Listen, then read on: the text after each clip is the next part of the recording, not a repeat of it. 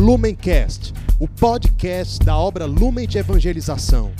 Ser feliz fazendo o outro feliz. Acesse lumencerfeliz.com. Olá, tudo bem? Seja bem-vindo a mais uma meditação sobre o Evangelho, diariamente aqui no YouTube da Obra Lumen, sempre a partir das 11h30 da manhã o vídeo é colocado. E hoje, dia 5 de agosto, o Evangelho está em Mateus 15, versículos de 21 a 28. Naquele tempo, Jesus retirou-se para a região de Tiro e Sidônia. Eis que uma mulher cananeia, vindo daquela região, pôs-se a gritar: Senhor, filho de Davi, tem piedade de mim. Minha filha está cruelmente atormentada por um demônio. Mas Jesus não lhe respondeu palavra alguma. Então seus discípulos aproximaram-se e lhe pediram: Manda embora essa mulher, pois ela vem gritando atrás de nós. Jesus respondeu: Eu fui enviado somente às ovelhas perdidas da casa de Israel. Mas a mulher, aproximando-se, prostrou-se diante de Jesus e começou a implorar: Senhor, socorre-me. Jesus lhe disse: Não fica bem tirar o pão dos filhos para jogá-lo aos cachorrinhos. A mulher insistiu: É verdade, Senhor, mas os cachorrinhos também comem as migalhas que caem da mesa de seus donos. Diante disso, Jesus lhe disse: Mulher, grande é a tua fé. Seja feito como tu queres. E desde aquele momento, sua filha ficou curada. Eu não sei se você lembra, mas alguns capítulos atrás, no Evangelho de São Mateus, Jesus tinha orientado seus apóstolos a se dirigirem somente às ovelhas perdidas da casa de Israel, ou seja, aos judeus. E nesse trecho de hoje, Jesus está numa região de pagãos. Ele está passando por Tiro e Sidônia. E aqui é um divisor de águas. Por quê?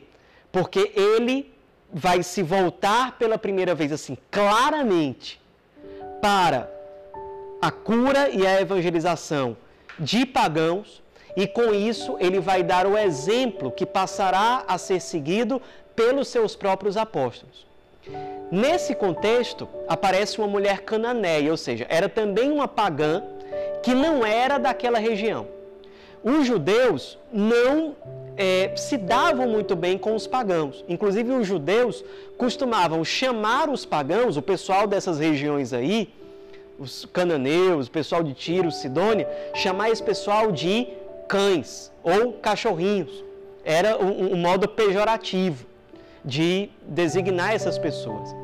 E essa mulher é, tá com uma filha doente. E ela pensa, olha, só tem uma saída. É, é, é, esse, esse homem, esse mestre, está passando por essa região. Ele já curou muita gente. Jesus, a fama dele já se espalhava. E então ela pensou: eu vou levar, eu vou até ele para que ele cure a minha filha. Provavelmente ela pensou: olha, eu sou sozinha, sei lá, eu não tenho como levar a minha filha para ele, mas eu posso ir até ele para que ele cure a minha filha. E nesse percurso, essa pagã nos ensina como nos aproximar do Cristo, como nos colocar em oração. Ela nos ensina que na oração é preciso perseverar é preciso ser humilde, é preciso não desistir. A nossa fé muitas vezes ela cresce, ela se consolida exatamente quando ela aprende a esperar em Deus.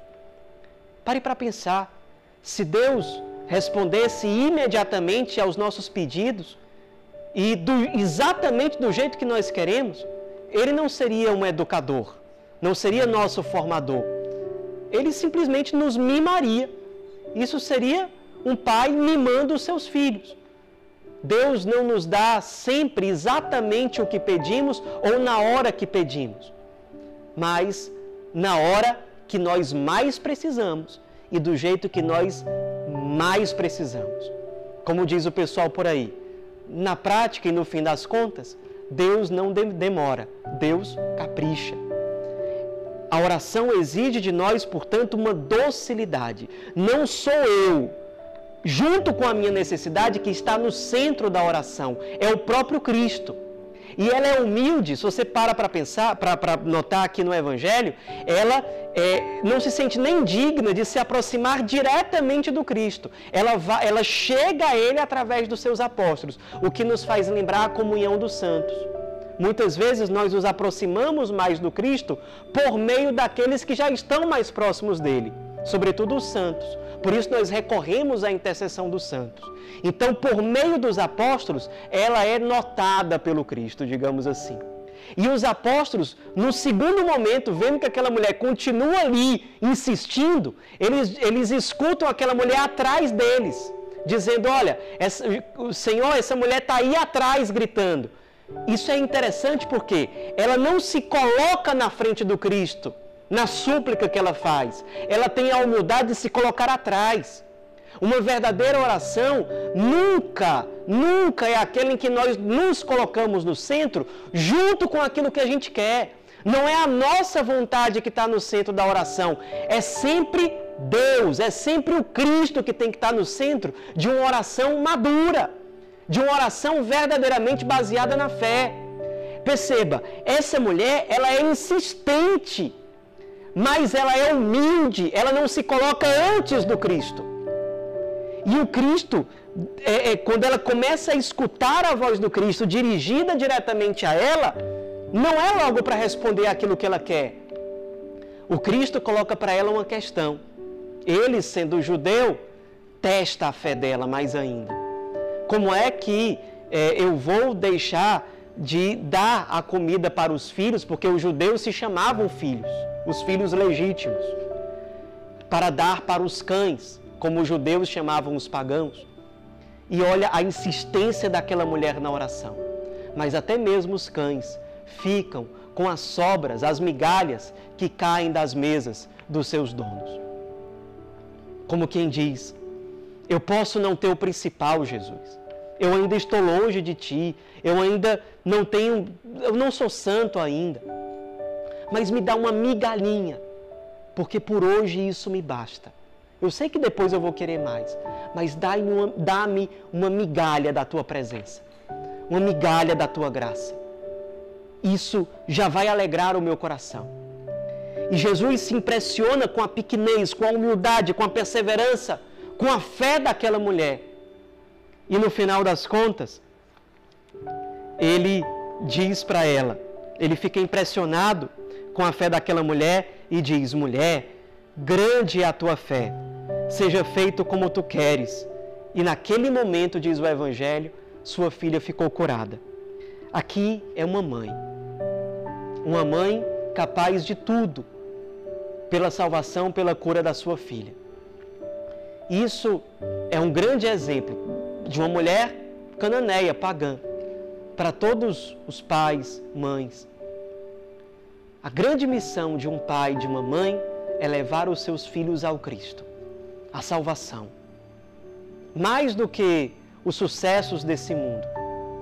É para isso que deve ser orientada a missão e o ministério de um pai e de uma mãe. Criar os seus filhos não simplesmente para os diplomas que um dia os vermes vão comer, mas para a vida eterna, aquilo para que toda alma humana, toda vida humana foi criada. Para Deus, para a eternidade, para aquilo que não passa.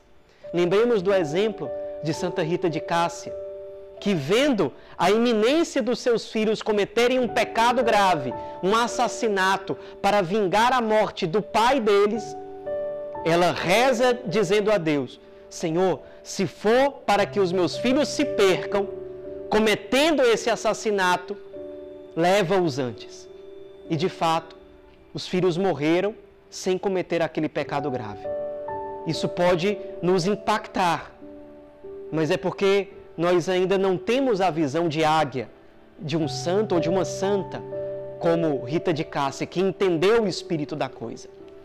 Deus deu aqueles filhos não para as glórias terrenas passageiras desse mundo, mas deu aqueles filhos para aquela mãe, para que ela zelasse pela salvação deles, para o céu, para o paraíso, para a eternidade. A Cananeia nos ensina isso. Ou levar os filhos para o Cristo, ou provavelmente estamos perdendo tempo. Tudo deve ser orientado nesse rumo. E para cumprirmos essa missão de pai, de mãe em Deus, sejamos como ela, aprendamos com ela a sermos humildes, persistentes, perseverantes, fiéis, homens e mulheres de fé, homens e mulheres que não desistem de ouvir a voz do Cristo, de ir a Ele, de pedir socorro e insistir até que a graça de salvação de Deus se complete totalmente na nossa vida e na vida daqueles que o Senhor nos confiou. Sejamos fiéis por nós mesmos, para, para a glória de Deus e pela salvação daqueles que o Senhor nos confiou. Amém. Lumencast, o podcast da obra Lumen de Evangelização. Ser feliz fazendo o outro feliz. Acesse lumencerfeliz.com.